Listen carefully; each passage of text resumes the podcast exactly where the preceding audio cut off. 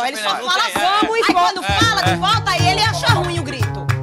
Pode, eu tô achando ruim, grita mais. grita. Não, falou que é pra mais. Eu tô falando. de- Você chegou ontem. Vamos começar. Eu quero começar E você só escutou ali hoje. Ai, pera! Pare de gritar! Eu não vou. Não Olá, queridos. Está começando mais um episódio do podcast Livro Estou. Eu sou o Tiago e você me encontra no Instagram como Tiago com TH underline AP Soares e eu estou com o Léo. Olá pessoal, tudo bem?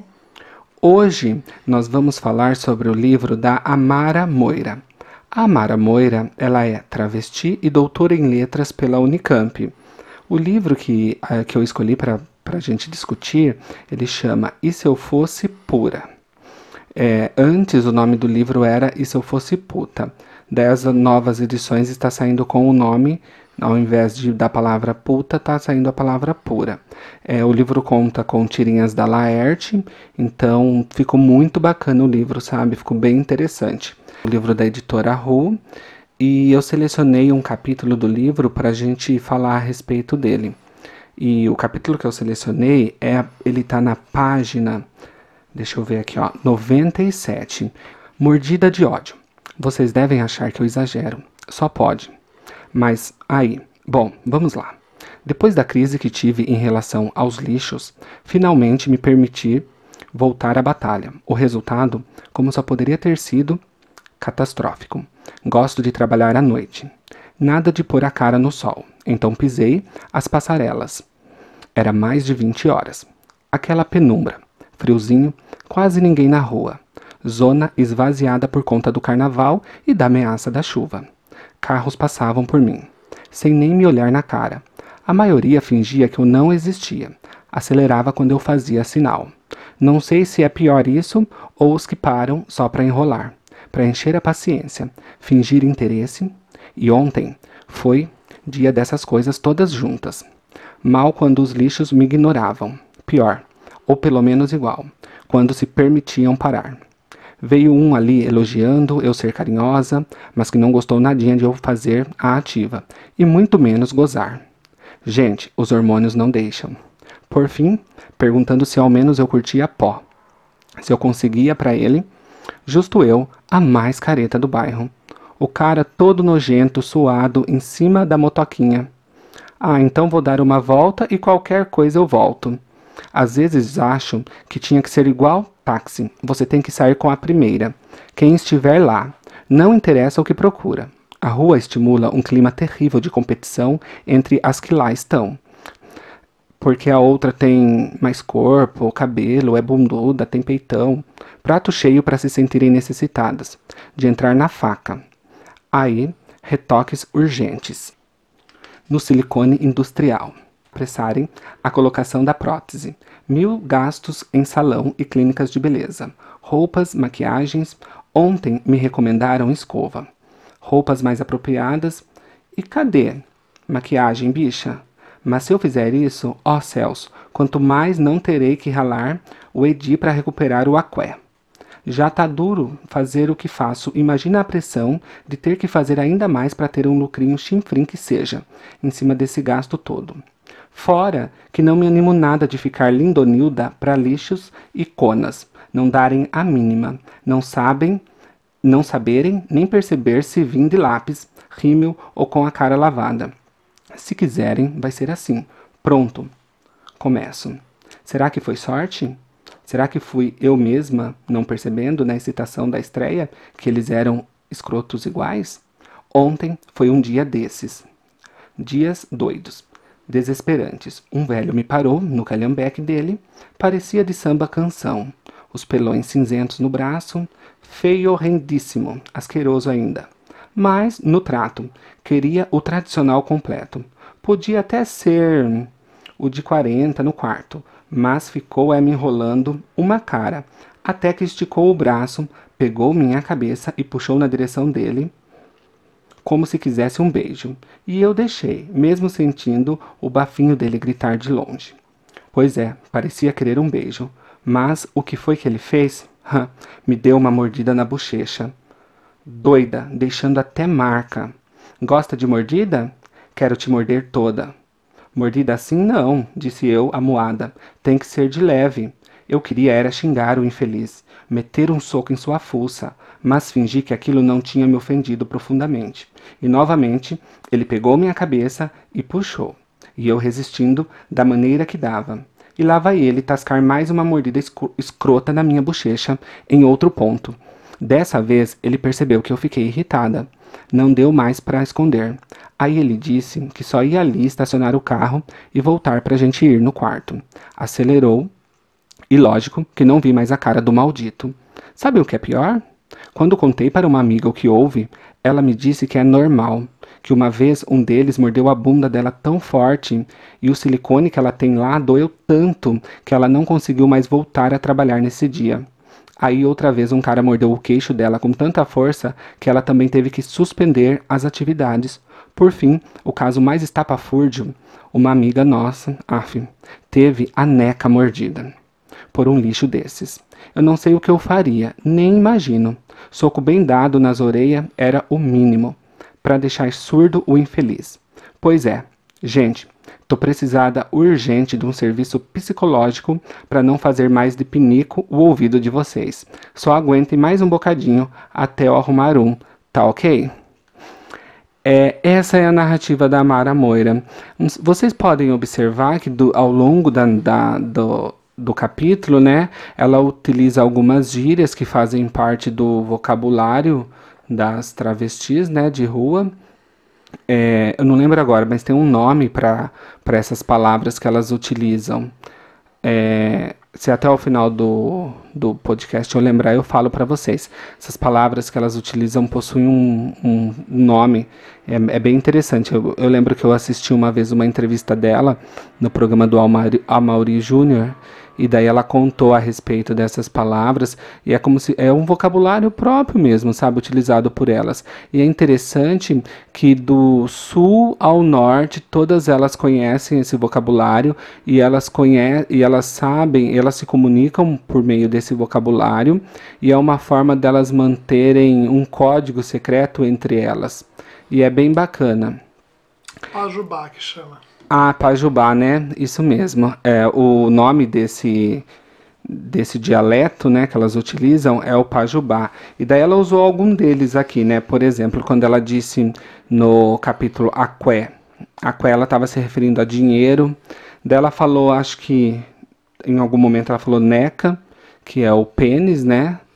E você escutou mais alguma palavra que, que acho que foram essas, né, que fazem parte do Pajubá. Ela fala lixo, mas ela tá falando dos caras Ah, sim, da, dos né? homens que trataram ela, né, de forma desumana, né? E dá para perceber que mesmo ela passando por, por essa situação, né, é uma situação que acaba sendo bem desumana, né, de objetificação, tal, ela mantém ainda um humor, né? E eu lembro que uma vez eu ouvi uma entrevista dela e ela disse assim que esse livro ele ele é bem um relato né, dessas vivências das travestis na noite. E ela fala assim que se as pessoas quiserem de fato conhecer os homens as pessoas precisam ler esse livro, porque com a prostituta eles mostram a sua verdadeira face, né? O que de fato eles são no dia a dia. E aí, Léo, vamos. O que, que você achou da, do capítulo? Muito interessante o jeito que ela mostra, a, forma com que os caras tratam ela, né? E com violência com sem tato, né? Só porque ela tá ali na rua, ela, eles se sentem no direito de, de poder fazer o que quiserem. E é interessante que ela conta, né, em outros capítulos, que se ela fala que o valor é 30, eles ficam meio que enrolando, sabe, para conseguir que o programa saia por mais barato e sai por 20. E se a gente for parar para comparar esses valores cobrados por elas com os valores cobrados por outras prostitutas é, tá, tá, muito abaixo do que as outras prostitutas ela fala no, no, na pagam. entrevista, né? Que é, na entre... Qual? São... Na entrevista que ela deu pro Amauri? Isso, que os valores são baixos assim mesmo. Pois é. Porque a prostituição de rua não é, não são valores tipo de 500 reais, igual aparece nos filmes e Bruna Surfistinha da vida. Que são, é, é verdade. E por falar em Bruna Surfistinha, para as pessoas que estão nos ouvindo, eu recomendo vocês assistirem a série é, Me Chama de Bruna. É, ela foi produzida pela Fox. pela Fox, né? Então, Fox. pela Fox. Então, E é uma Está no Globoplay. tá no Globoplay. Acho que tá até acho que tá lá a segunda temporada, terceira, né? Até a terceira temporada. até a terceira temporada. E é muito interessante também, porque é, acaba mostrando, né, mostra bastante um lado glamourizado da prostituição, mas também acaba mostrando algumas violências veladas. Mas a gente consegue, é, fazendo um- uma comparação entre a prostituição vivida pelas travestis e a prostituição vivida pela mulher é, hétero, cis, a gente consegue ver que existe bastante diferença. Porque, primeiro, que é um livro que mostra bastante o dia a dia dessas mulheres na rua, né? Mostra o quanto elas são marginalizadas e o quanto é, é preciso que a gente coloque esse debate em pauta. Né? A gente precisa discutir sobre essas vidas né, que estão sendo ceifadas, é, a travesti no Brasil, ela vive até quantos anos? Você lembra até quantos anos ela vive? 35 anos a média de idade. A média de vida de uma travesti é 35 anos de idade, ou seja, ocorre um genocídio, né, dessas travestis. Eu assisti recentemente, eh, eu vi recentemente uma entrevista da Amara e ela diz que existe uma diferença, né, entre a transexual e a travesti. Uma diferença na leitura social, né? Porque a transexual é aquela, a Roberta Close, né? A Roberta Close, entre outras, são essas mais que estão na mídia. Já assumir a postura de, de travesti tá ligada também a, a esse ato político, né? Porque travesti na nossa, na nossa sociedade tem uma outra entonação, né? Ser a travesti. E daí ela conta que é, ela conta que numa nessa entrevista que eu estava ouvindo, ela conta que recentemente ela precisou fazer um boletim de ocorrência e daí ela chegou na delegacia, ela teve que se apresentar como transexual, porque infelizmente o tratamento dado para transexual é diferente do tratamento dado para travesti.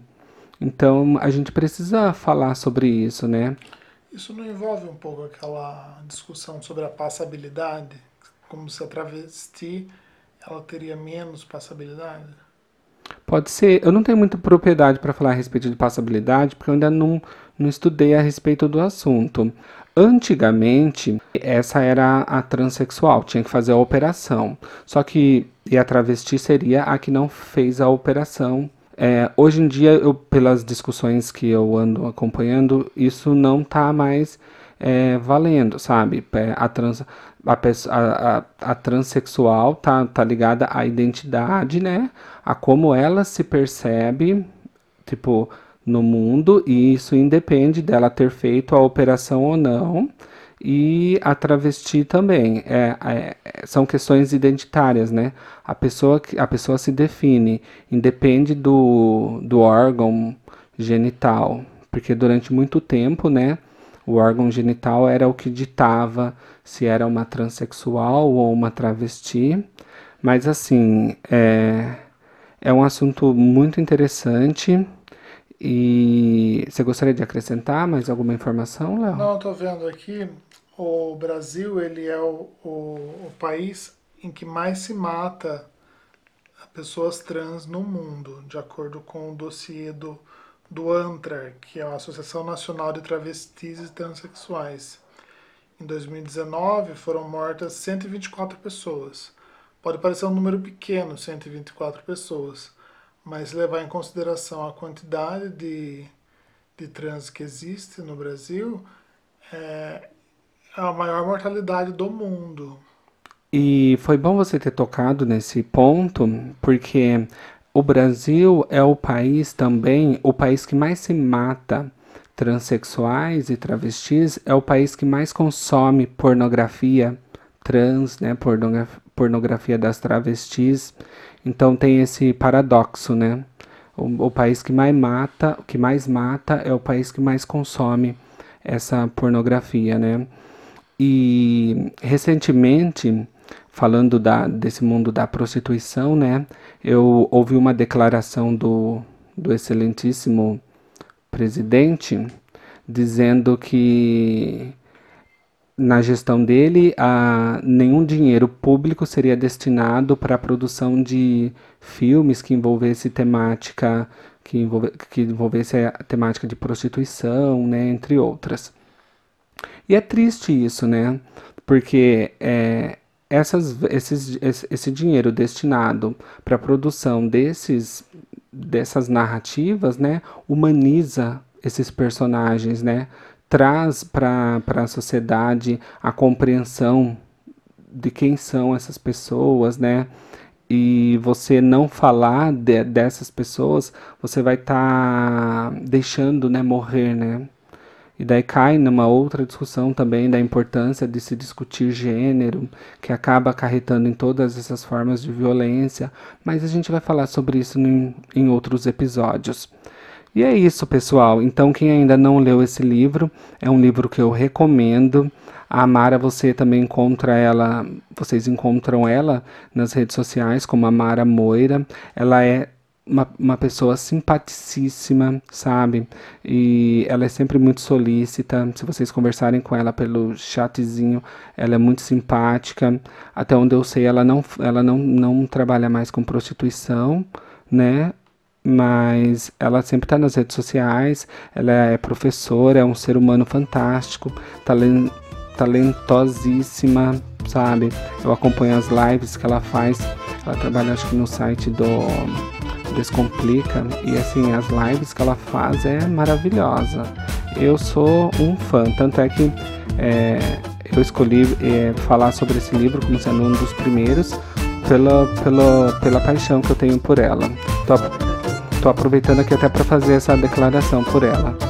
E, e é isso. Esse foi mais um episódio do podcast Livro Estou. Espero que vocês tenham gostado e até a próxima.